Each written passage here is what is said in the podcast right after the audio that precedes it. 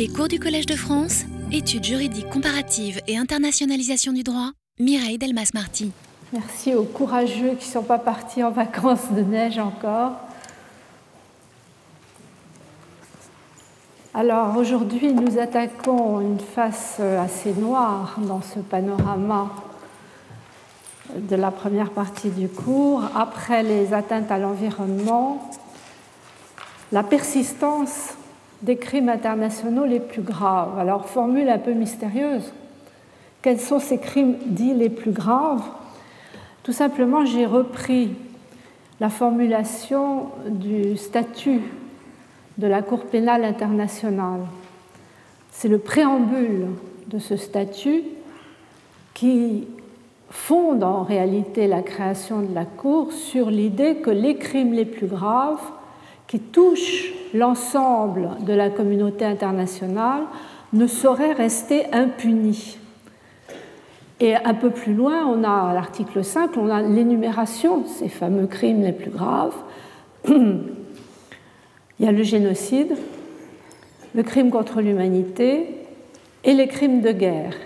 Et puis le texte ajoute le crime d'agression, mais sans le définir et en renvoyant la mise en œuvre à un futur amendement.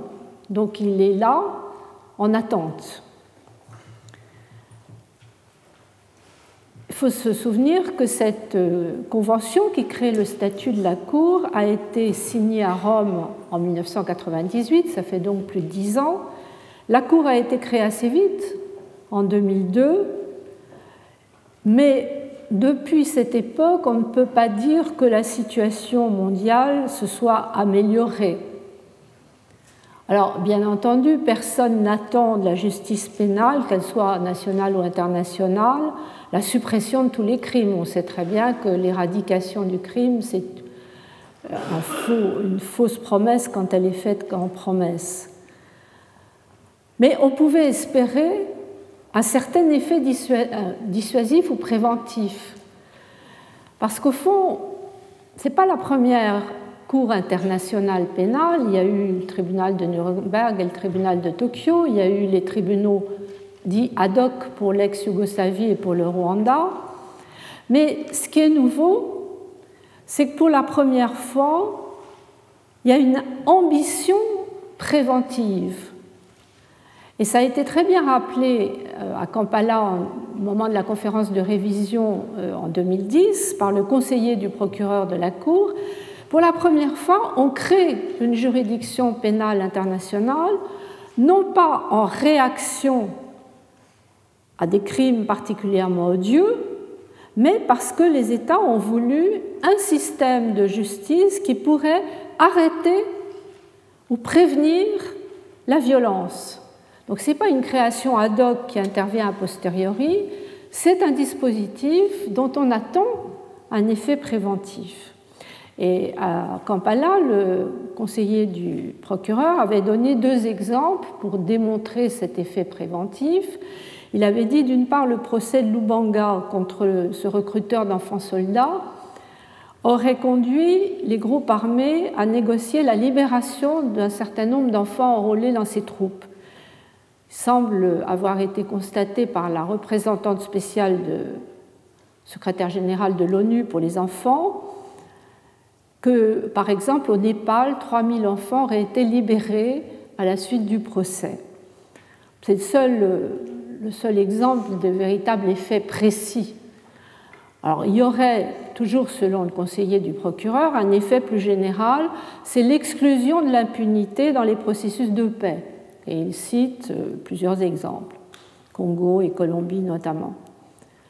Mais en réalité, le principal euh, argument qu'il donne pour défendre euh, l'existence de la Cour, qui représente quand même un coût assez lourd pour les États, c'est de dire qu'il y a un consensus international qui, qui émerge autour de cette Cour. D'abord, le nombre croissant d'États partis. Alors, 111 ratifications, c'est pas mal en 2010, mais principalement l'Europe occidentale, l'Amérique du Sud et les États africains, 60% des États africains. Alors plus inattendu est le soutien des États non partis Ça, c'est quelque chose d'inattendu. La Chine, par exemple, n'est pas partie, mais se définit comme partenaire de la Cour. État non parti, mais partenaire. La Russie, la Russie a envoyé plus de 3000 communications au procureur sur des crimes, alors bien sûr euh, ciblés, les crimes en Géorgie. Le procureur a ouvert aussi un dialogue avec le Qatar, l'Égypte, ce que ça va durer, la Ligue des États arabes, et même les États-Unis, ce qui est plus important encore, puisqu'on sait que les États-Unis étaient fondamentalement hostiles au statut de la Cour, même les États-Unis, depuis 2005, ont suivi une politique qu'ils appellent engagement constructif, par exemple aidant la Cour à arrêter euh, certains individus protégés par des milices ou à isoler euh, d'autres euh, individus recherchés comme le président al-Bashir. S'ajoute à cela le fait que l'Organisation des Nations Unies, mais c'est bien le moins qu'on pouvait attendre d'elle, soutient vigoureusement la dynamique de maintien de la paix assurée par la Cour. Le secrétaire général Ban Ki-moon s'y est référé dans plusieurs reprises, en 2007, en 2009 et plus récemment dans son discours de Kampala en 2010, où il a ouvert la conférence de révision, qui est donc appelée à consolider le statut, façon pratiquement lyrique en célébrant le passage de l'ère de l'impunité à l'ère de la responsabilité. Alors je dirais au regard d'une ambition aussi haute, passer d'une ère à une autre ère, de l'impunité à la responsabilité, le bilan est néanmoins assez décevant. En ce qui concerne les États membres, bien sûr, il y a 110 ratifications, mais c'est seulement 20% de la population mondiale. Et les principales zones de conflit échappent à la juridiction de la Cour. C'est ainsi que, au moment même où le secrétaire général des Nations Unies tenait ce discours prometteur, il y avait l'assaut d'Israël contre la flottille de la paix comme une sorte de démenti cinglant et sanglant au discours du secrétaire général des Nations Unies. Il y a maintenant des analyses juridiques, j'en ai mis une dans la fiche à propos de cet incident, incident grave. À l'heure actuelle, nous ne sommes sans doute, je l'ai dit déjà, ni dans l'ère de l'impunité, ni dans celle de la responsabilité, mais dans une période où les deux conceptions s'affrontent. Il y a deux légitimités possibles, il y a deux modèles possibles d'ordre mondial. Le modèle souverainiste traditionnel qui privilégie la politique sur le droit, chaque État est souverain pour défendre sa sécurité, si nécessaire par la force. Et puis un modèle universaliste qui postule la reconnaissance de valeurs universelles dont la transgression constitue précisément ces crimes internationaux les plus graves, les plus graves parce qu'ils concernent la communauté humaine entière. Et là, l'idée, c'est de soumettre l'usage de la force à la règle de droit. Le problème, c'est qu'en pratique, aucun de ces modèles ne garantit une paix durable. La justice sans la force, on l'a déjà dit et il faut le répéter, est souvent ineffective. C'est toute la difficulté de la Cour internationale pénale à obtenir l'exécution de ces mandats d'arrêt, notamment celui présenté contre le président du Soudan, même s'il y a eu des effets indirects d'isolement diplomatique, le mandat n'est pas exécuté. Oui, mais en même temps, la force sans la justice reste fragile. La paix des vainqueurs est toujours provisoire et on voit la situation au Moyen-Orient, en Irak, en Côte d'Ivoire. Alors ce constat, j'ai pensé d'abord qu'il était provisoire et que la persistance des crimes les plus graves, malgré cet effort sans précédent pour mondialiser la justice pénale, tenait à une période de transition dans laquelle il faut accepter que l'efficacité de cette justice internationale dépend essentiellement des États. C'est d'ailleurs ce qui est inscrit dans le statut, c'est le principe de complémentarité. Il faut que les États participent eux-mêmes à la justice internationale, il faut qu'ils coopèrent dans les enquêtes et dans les mesures coercitives. Il y a eu d'ailleurs à Kampala, mais ça je les garde pour la deuxième partie, des propositions qui peuvent apporter des éléments positifs. Mais il me semble que le point essentiel sur lequel la conférence a peu avancé, c'est l'incrimination de l'agression. D'autant plus importante que depuis quelques années, malgré l'interdiction du recours à la force, l'article 2 de la charte interdit en principe le recours à la force, le droit international a plutôt libéralisé l'emploi de la force, la formule utilisée par Jean d'Apremont dans son article, notamment par le biais de la légitime défense ou de certaines formes d'ingérence humanitaire. Ce qui m'amène à une hypothèse qui s'inscrit dans la logique que je développe ici, c'est que la persistance des crimes les plus graves tient peut-être à certains effets contradictoires de la mondialisation, aux interfaces entre le juridique, le politique et l'économique. Alors, si on regarde l'interface du juridique et du politique, on peut se demander si les ambiguïtés d'une mondialisation juridique inachevée ne contribuent pas en fait à renforcer la résistance des États à privilégier le politique sur le juridique. Là, ce ne serait pas seulement une période de transition, ce serait une tendance forte. Maintenant, à l'interface du juridique et de l'économique, on découvre autre chose, peut-être plus inquiétant encore. Ce sont les crimes du marché, pour reprendre l'expression du livre publié récemment par William Bourdon. Les crimes du marché ont parfois partie liée avec les crimes internationaux les plus graves, l'ouverture du marché pouvant faciliter la pénétration des multinationales dans des pays fragiles pour exploiter les ressources naturelles, et on retrouve ici les problèmes d'environnement évoqués la semaine dernière, exploiter le pétrole, les diamants et autres pierres précieuses, la biodiversité, etc. Alors face à une mondialisation juridique inachevée, on observerait ce que j'appelle les effets criminogènes d'une mondialisation économique qui, elle, va très vite. Toujours le problème des différences de vitesse qui crée des dysfonctionnements. Alors, je voudrais commencer par les ambiguïtés d'une ce que j'appelle une mondialisation juridique inachevée. Il est vrai que l'ambition était immense. Au fond, c'est vouloir mettre la guerre hors la loi, ça peut sembler quelque chose d'utopique. On peut se dire, après tout, il est sans doute impossible d'humaniser totalement une espèce, la nôtre, qui a toujours considéré très tôt, considéré dès l'époque pré-étatique, que la guerre faisait partie de la nature humaine, poursuivre la politique par d'autres moyens, dans la formule célèbre. C'est une question que j'avais abordée euh, dans le cours de 2007 à propos des interdits fondateurs que sont les crimes internationaux.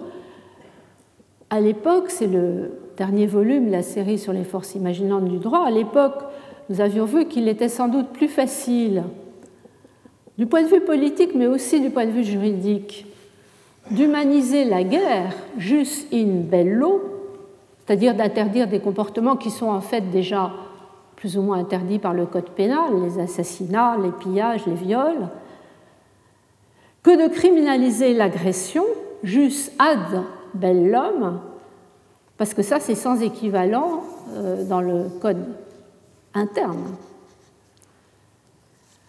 Donc en soi, c'est peut-être pas étonnant que les États aient accepté la mondialisation des crimes de guerre et des crimes contre l'humanité, mais résisté jusqu'à présent à l'incrimination de l'agression ou du crime contre la paix. Pourtant, il faut se souvenir qu'à Nuremberg, c'était considéré l'agression, ou plutôt le crime contre la paix, comme le plus grave, des crimes les plus graves. Alors si les États résistent, c'est parce qu'il s'agirait d'une véritable rupture. Au fond, reconnaître l'existence d'une communauté mondiale pas seulement économique, mais politique.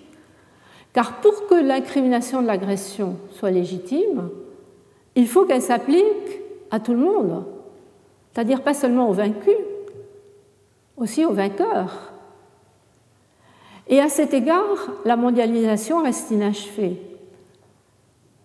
On a tout de même à Kampala, en 2010, en juin 2010, au moment de la conférence de révision, réussi à inscrire une définition de l'agression dans le statut, mais la mise en œuvre est renvoyée au plus tôt à 2017. Et d'ici là, les États continueront à privilégier la nature politique du recours à la force. Je dirais d'ailleurs qu'on peut les comprendre au vu des insuffisances des garanties internationales. Alors en fait, cette contradiction entre une vision politique souverainiste et une vision juridique qui tendrait vers un universalisme peut sans doute expliquer les ambiguïtés actuelles, qu'il s'agisse de ce que j'ai appelé de façon un peu savante les ambiguïtés substantielles, c'est-à-dire ce qui nous renvoie aux sources, aux textes, ou qu'il s'agisse des ambiguïtés institutionnelles qui nous renvoient aux acteurs. Pour ce qui est des premières, il faut rappeler que du politique au juridique, l'évolution est lente. Ce qui est très ancien, c'est le débat moral. Le débat moral sur les guerres justes ou injustes, on le trouve chez Thucydide, chez César. Et l'interdiction, en revanche, par le droit, est beaucoup plus récente. On cite souvent l'exemple, le contre-exemple plutôt, de la détention de Napoléon en 1815, qui a été imposée sous la garde du gouvernement britannique par des raisons politiques plus que juridiques. Prévenir le moyen ou l'occasion de troubler la paix en Europe, ce n'est pas une motivation juridique. Alors, le tournant, c'est sans doute le traité de Versailles en 1919, qui s'achève sur la mise en accusation de Guillaume II pour des faits d'agression, notamment contre la Belgique. La qualification est intéressante. On dit offense suprême contre la morale internationale. La morale est encore très présente. Et contre l'autorité des traités, autorité sacrée des traités. Mais le refus d'extradition des Pays-Bas où il s'était réfugié a bloqué, comme on le sait, toute poursuite. Alors l'effort a continué. Il y a en 1928 le traité de Paris, le pacte brillant-Kellogg, 15 nations proclament l'interdiction du recours à la guerre pour régler les différends internationaux. Effet très peu dissuasif. Comme chacun sait, Hitler s'en moquait éperdument et il annonçait dès 1932 Je ne reculerai devant rien. Il n'y a pas de droit international, pas de traité qui m'empêchera de profiter d'un avantage lorsqu'il se présentera. Et la convention adoptée en 1933 pour définir l'agression de façon juridiquement très précise, d'ailleurs elle a été reprise en partie à Kampala, a montré son inefficacité totale avec la Seconde Guerre mondiale. Donc il faut attendre en fait le désastre de la Seconde Guerre mondiale pour qu'un véritable tournant soit pris. C'est 1945.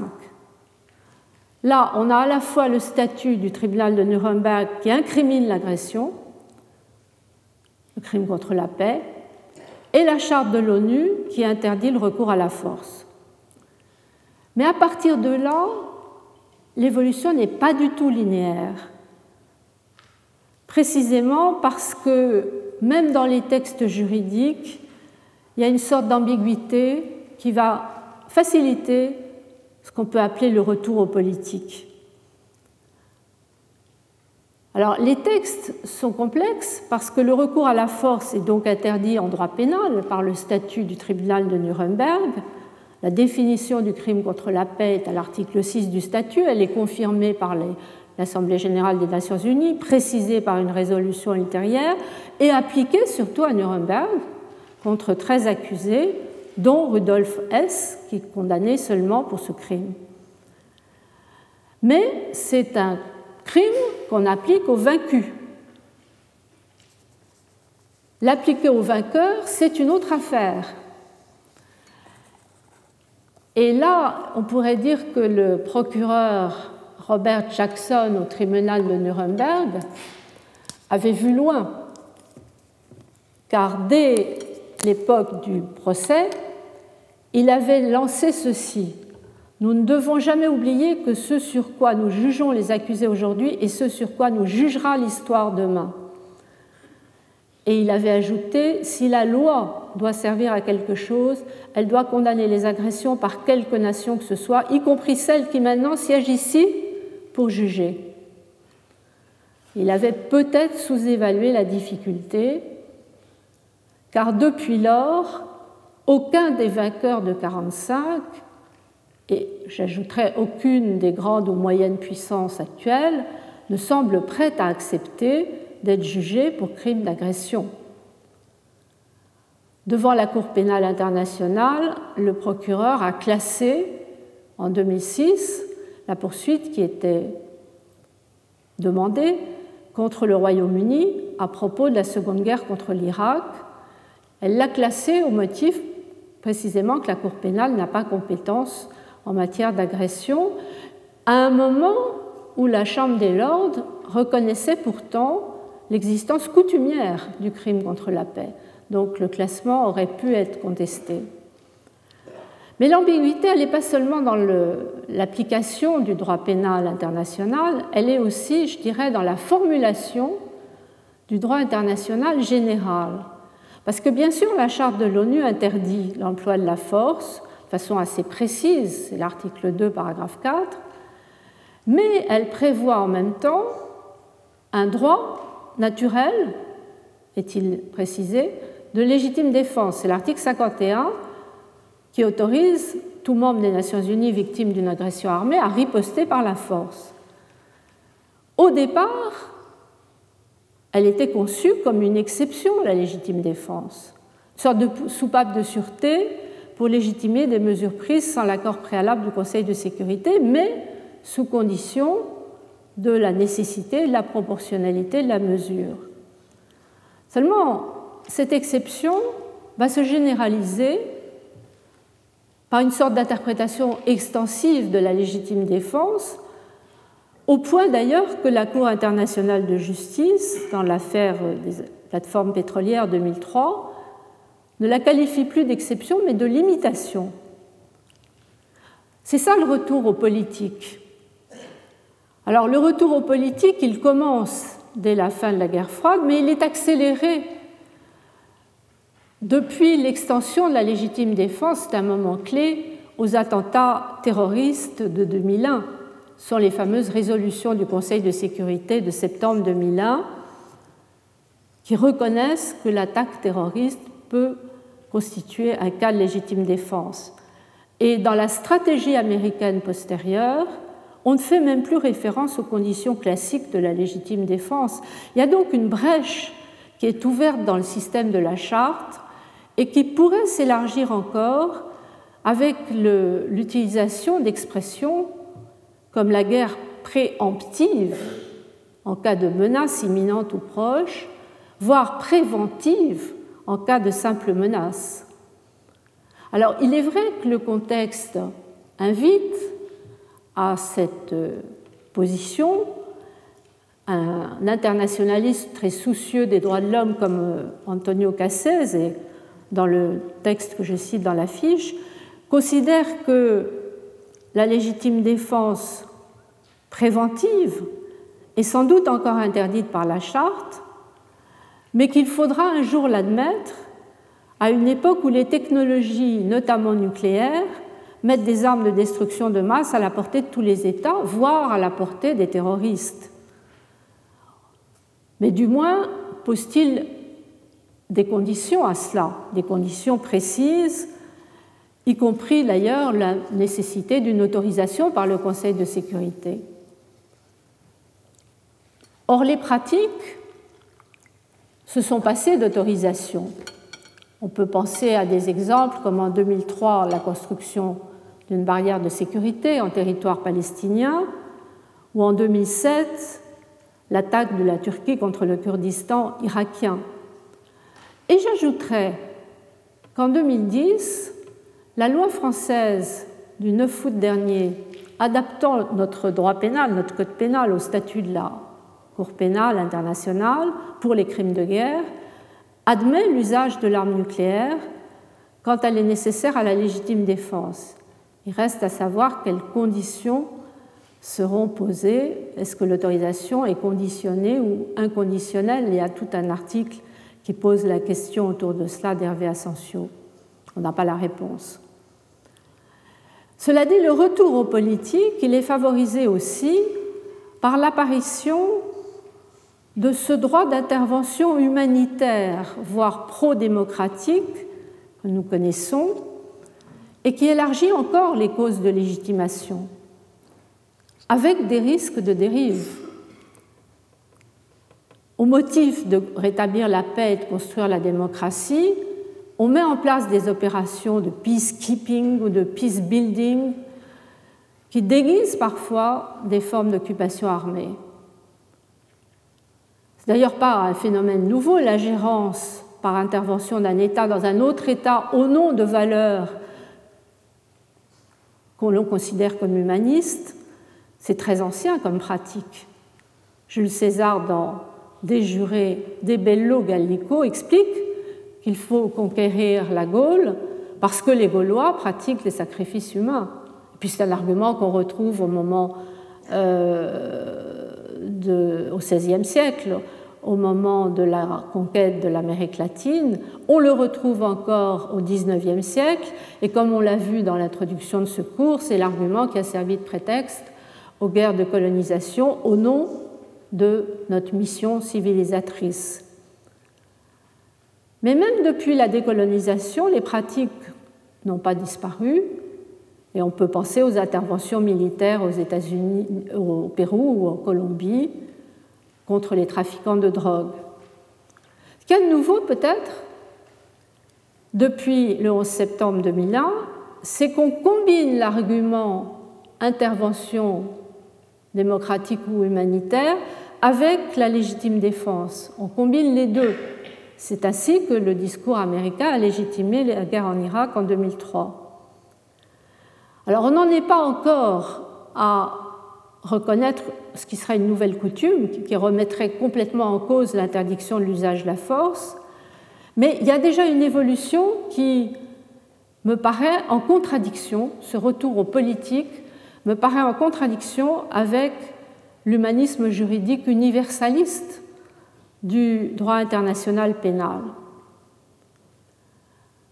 D'ailleurs, la Cour internationale de justice a tenté de défendre cet humanisme en se reconnaissant compétente dans l'affaire des plateformes pétrolières, Iran contre États-Unis, alors que l'État soutenait que les cas concernant le recours à la force n'étaient pas justiciables, ne relevaient pas de la Cour internationale. Il est bon qu'elle se soit reconnue compétente, même si sa conception de la légitime défense est un peu large. Mais cette intervention de la Cour internationale de justice ouvre la voie à une autre forme d'ambiguïté que j'appelle l'ambiguïté institutionnelle. C'est le problème de la répartition des rôles. En principe, c'est assez clair. Le Conseil de sécurité autorise ou interdit le recours à la force. La Cour internationale de justice arbitre entre les États s'ils décident de la saisir d'un différent. Et la Cour pénale punit non pas les États, mais les individus responsables.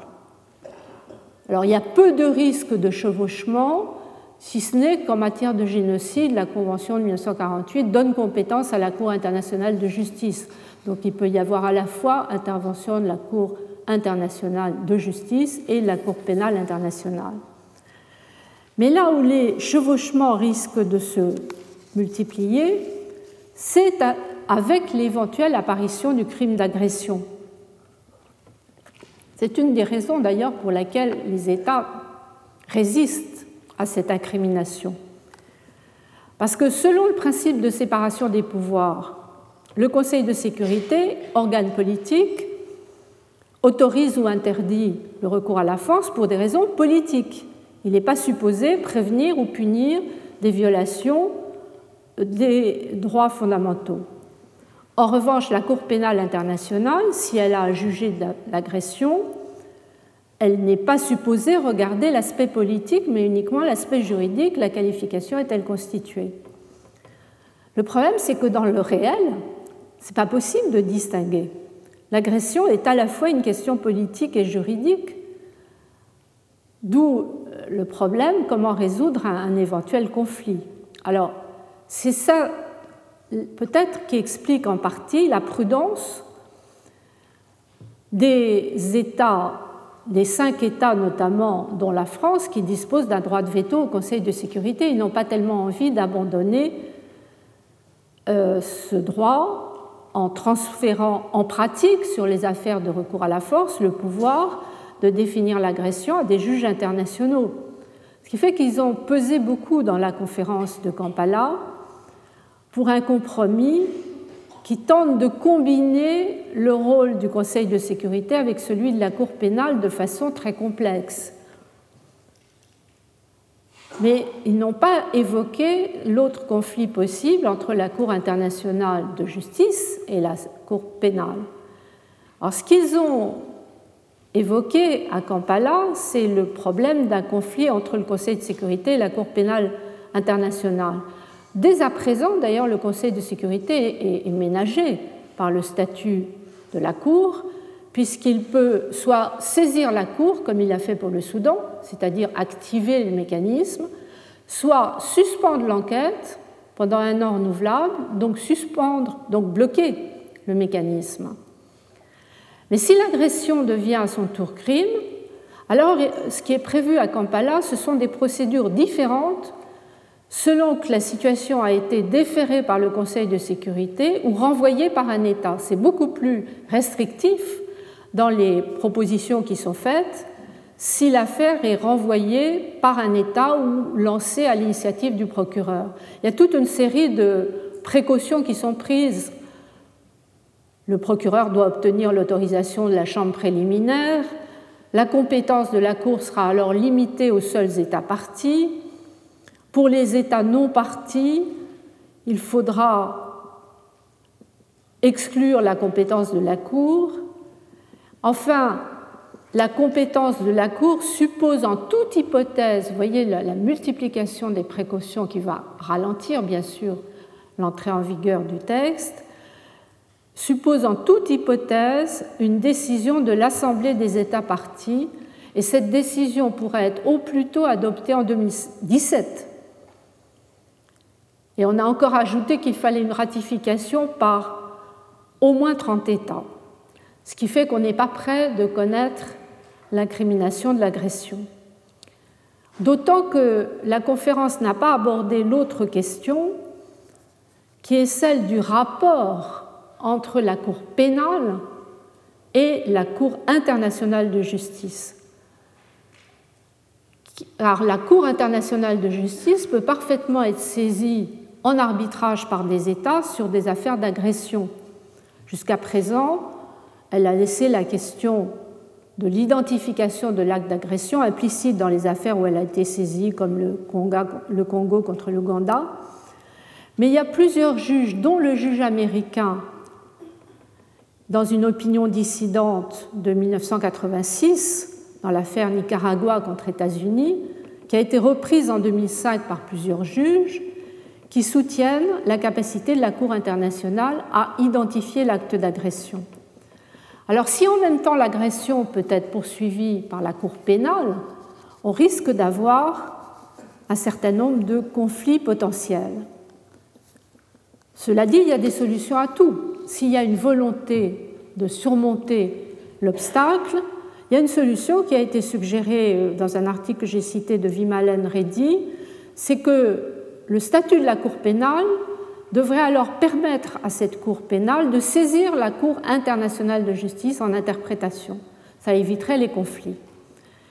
Et cette proposition serait d'autant plus importante que, j'en arrive à mon deuxième point, la persistance des crimes les plus graves semble liée aussi, et ça, ça risque de lui donner une certaine permanence, à des effets criminogènes d'une mondialisation économique en pleine expansion.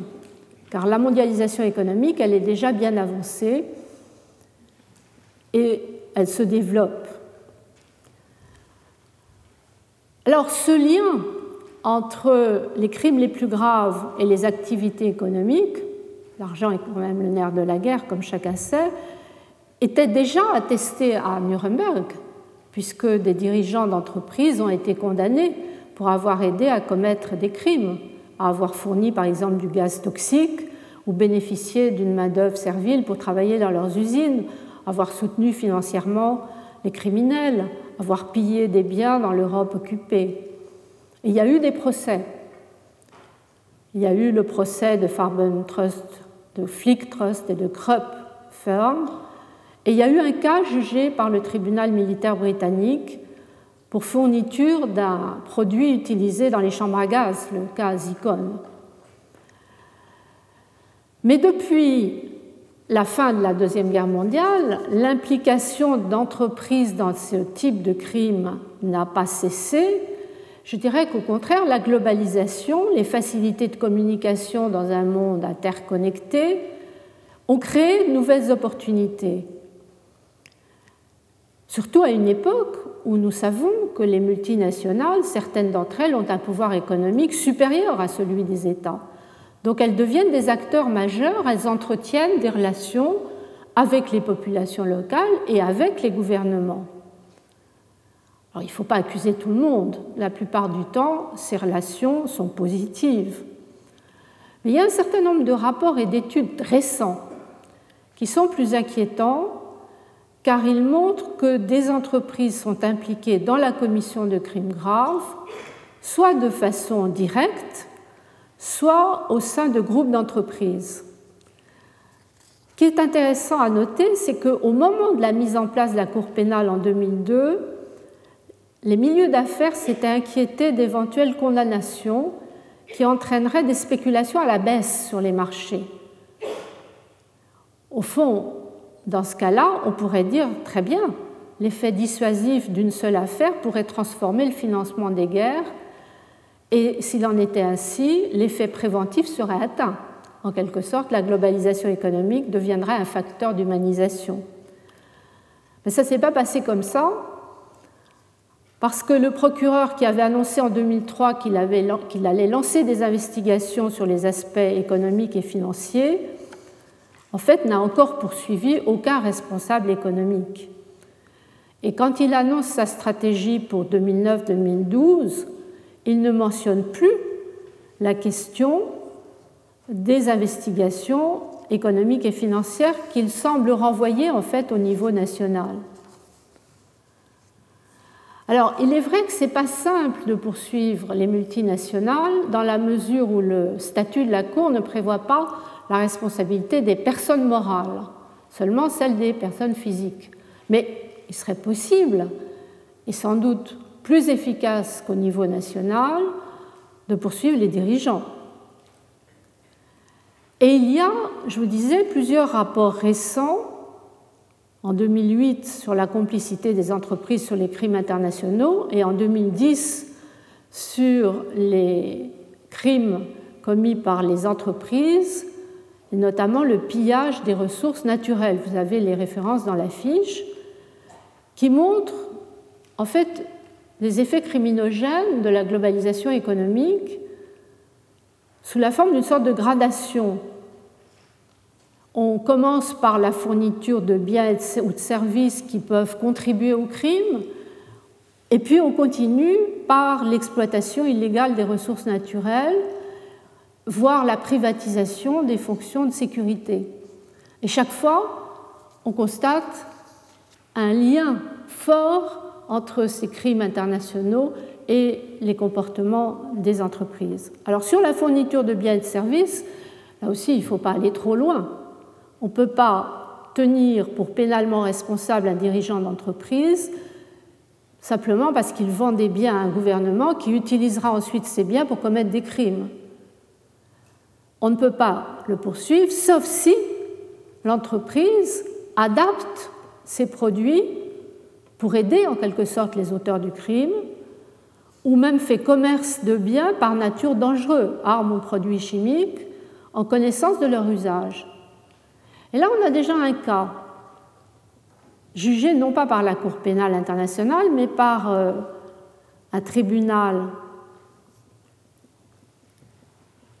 de complicité de crimes de guerre pour avoir fourni des produits chimiques utilisés pour produire le gaz moutarde utilisé par Saddam Hussein. C'est l'affaire Van Anrat. Dans cette affaire, la connaissance qu'avait l'accusé de l'utilisation de ces gaz à des fins criminelles a permis la condamnation. Alors, je vous disais par un tribunal national, c'est un tribunal néerlandais, vous avez la référence, Cour de la Haye, mais pas la Cour internationale de la Haye, tribunal néerlandais, qui a d'ailleurs pu établir en plus qu'à partir de 1985, le régime irakien s'était appuyé directement sur Amrat pour obtenir la substance chimique nécessaire à la production du gaz. Mais la question la plus sensible, c'est peut-être celle de l'exploitation illégale des ressources naturelles et autres richesses, qui nous renvoie à un cas que nous évoquions la semaine dernière à propos de l'environnement, quand pour poursuivre leurs activités et se procurer des ressources rares, les multinationales sont amenées à faire alliance avec des chefs de guerre et à contribuer à de véritables catastrophes écologiques et parfois humaines. Alors, il y a notamment beaucoup d'informations sur ce point en ce qui concerne la région des Grands Lacs d'Afrique. il y a un exemple qui est maintenant connu, qui est celui de l'exploitation des ressources naturelles et autres richesses au Congo. Le Conseil de sécurité renouvelle d'année en année est obligé de renouveler, faute de résultats, le mandat d'un groupe d'experts qu'il a créé en 2003. Et on peut consulter, vous avez la référence là aussi, le dernier rapport de novembre 2010 qui est assez effrayant, qui établit la persistance des pratiques en disant ben finalement les, les, enquêtes ont été lancées à partir de 2003 au niveau de l'ONU, mais les faits il y a eu également une ouverture d'enquête à la Cour pénale internationale. Il n'y a pas eu de poursuite, mais il y a eu l'ouverture d'une enquête. L'effet, c'est que les groupes armés recourent à des intermédiaires. Continuent, mais par des intermédiaires.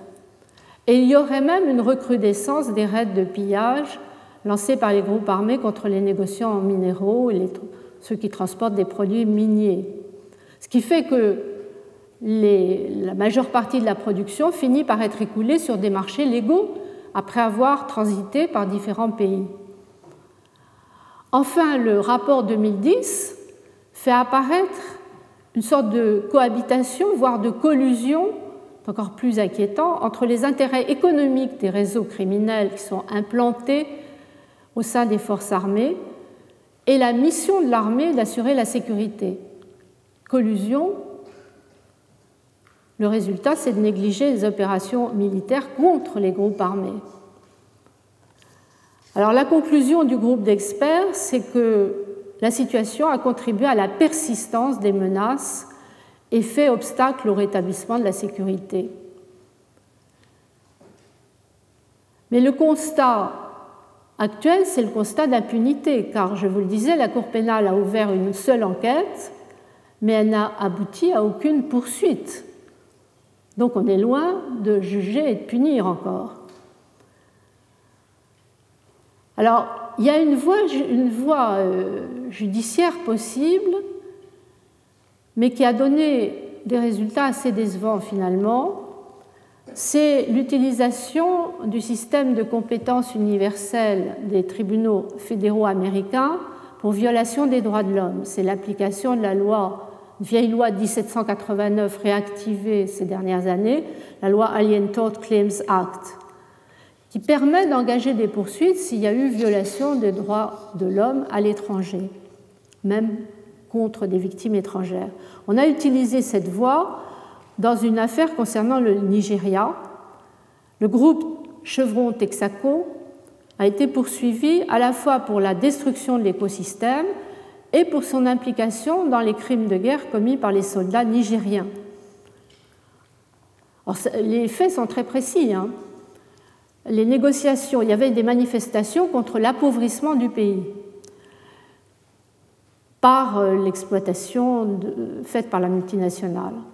Et les négociations ayant commencé, le groupe pétrolier avait transporté sur sa plateforme et dans ses hélicoptères les soldats chargés de tirer sur les manifestants et d'en tuer une partie. L'affaire a été jugée par la District Court of California, mais l'entreprise a été déclarée irresponsable par un jury à l'unanimité, décembre 2008. Un peu plus tard, cette année, enfin cette année universitaire, en septembre dernier, la Cour fédérale deuxième circuit a rejeté un recours qui était euh, intenté cette fois par un groupe de Nigériens contre la Shell pour des cas très graves, complicité de torture et d'assassinat de dissidents des années 90. Là encore, il n'y a pas eu de condamnation. La Cour a estimé que le principe de responsabilité pour violation du droit international était limité aux personnes physiques et que là, on n'aurait pu condamner que la personne morale, on ne pouvait pas. Alors il y a une autre affaire toute récente, puisque la décision a été rendue il y a deux jours. Décision de condamnation cette fois. C'est une affaire un peu différente qui concerne aussi Chevron Texaco, mais pour des faits commis en Amérique latine. À première vue, il s'agissait plutôt de crimes contre l'environnement, mais l'ampleur du désastre écologique pour le, système, l'écosystème, et ses conséquences pour la population évoquent, selon certains, les crimes plus graves comme un crime contre l'humanité. Alors ce sont des faits très anciens. Ce qui est extraordinaire dans cette affaire, c'est tous les détours procéduraux qui ont eu lieu et qui vont continuer à avoir lieu car l'affaire n'est pas terminée. Dans les années 60-90, une filiale de Texaco avait construit dans la zone amazonienne de l'Équateur un oléoduc gigantesque. Ils ont perforé plus de 300 puits sur plus de 400 000 hectares et en 20 ans exploité 80% de la production nationale de pétrole sans partager les bénéfices. En même temps, ils répandaient des tonnes de produits toxiques et de déchets dans l'Amazonie, pollution des eaux, empoisonnement des poissons, maladies graves pour la population, des dommages exceptionnels qui ont fait que certains, comme le président de l'Équateur, ont qualifié les faits de crimes contre l'humanité. Quoi qu'il en soit, un groupe d'habitants de la région lance une action devant la Cour fédérale américaine de New York sur la base de l'Alien Tort Claims Act. Après plusieurs recours, finalement, c'est tranché en 2002, déjà assez tard. La Cour se déclare incompétente et elle considère que les tribunaux équatoriens seraient plus compétents. Ils sont donc saisis. Un juge, un tribunal équatorien de, de la zone endommagée est saisi et le 14 février dernier, donc il y a deux jours, le groupe américain Chevron Texaco est condamné par ce tribunal de Lago Adrio à payer 8 milliards de dollars de dommages d'intérêt. Alors, comme le fait remarquer une des ONG de défense de l'Amazonie, Amazon Watch, c'est un jugement historique. C'est la première fois, il y a deux jours donc, qu'un peuple indigène poursuit une multinationale dans le pays où le délit a été commis et gagne. Mais le climat est actuellement extrêmement tendu. L'ONG accuse le groupe d'avoir mené une campagne de relations publiques pour éviter d'avoir à réparer la catastrophe sanitaire et environnementale. Chevron, de son côté, accuse la justice équatorienne de fraude en affirmant qu'un des juges aurait reçu des pots de vin pour condamner. Et en même temps, ils n'ont pas l'air si sûrs d'eux car ils ont pris un certain nombre de précautions, affirmant par avance qu'au cas où la responsabilité serait retenue, il fallait la renvoyer sur la filiale Petro-Équateur alliée à Texaco, mais pas le faire remonter à la société mère. Mais surtout, les avocats, ils doivent avoir un cabinet d'avocats particulièrement imaginatif, les avocats ont réussi à obtenir avant le jugement de condamnation, mais prévoyant qu'il y aurait un jugement de condamnation, deux décisions par avance. Une décision de la Cour permanente d'arbitrage de la Haye, le 9 février, donc cinq jours avant la condamnation du tribunal d'Équateur, décision qui ordonne par avance que le gouvernement équatorien s'abstienne d'exécuter un éventuel jugement, il est plus éventuel depuis deux jours, de condamnation tant que la Cour permanente d'arbitrage n'aura pas tranché. Donc par avance, en référé, interdiction d'exécuter le jugement. Et la veille du jugement, le 13, c'est la Cour fédérale de New York qui ordonne par avance aussi, en référé, que les requérants devront s'abstenir de recevoir un quelconque profit de tout jugement rendu en Équateur contre Chevron. Donc on reste absolument abasourdi devant cet imbroglio politico-juridique, je pense que fait le bonheur des avocats, mais aussi le malheur des victimes, parce qu'on est plus de 20 ans après les faits et on n'a pas de décision encore définitive. Ce qui fait que dans un domaine comme celui-là, l'intervention du droit international, peut-être sous forme d'une convention, d'une extension de compétences de la Cour, je ne sais pas, on en parlera dans la deuxième partie, paraît d'autant plus nécessaire que la complexité de ce lien multinational crimes internationaux est encore accrue par un dernier phénomène sur lequel je passerai plus vite parce qu'il est déjà plus connu. J'avais eu l'occasion d'en parler dans mon cours Liberté et sûreté sont un monde dangereux. C'est le phénomène de privatisation et de sous-traitance de la force publique. Vous savez que depuis quelques années, aux États-Unis mais aussi en Europe, on a vu se développer des pratiques de sous-traitance.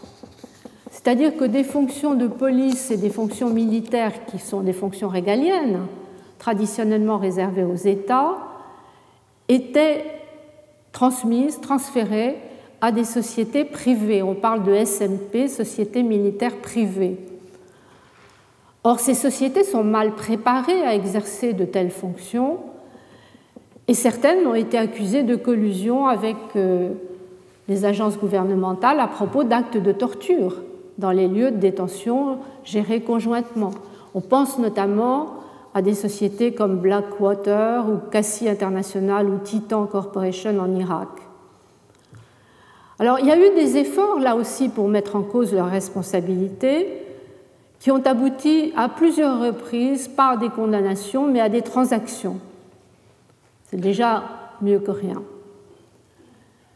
Et pour la première fois, mais on n'a pas encore le résultat, la Cour suprême des États-Unis a été saisie d'une plainte en avril 2010.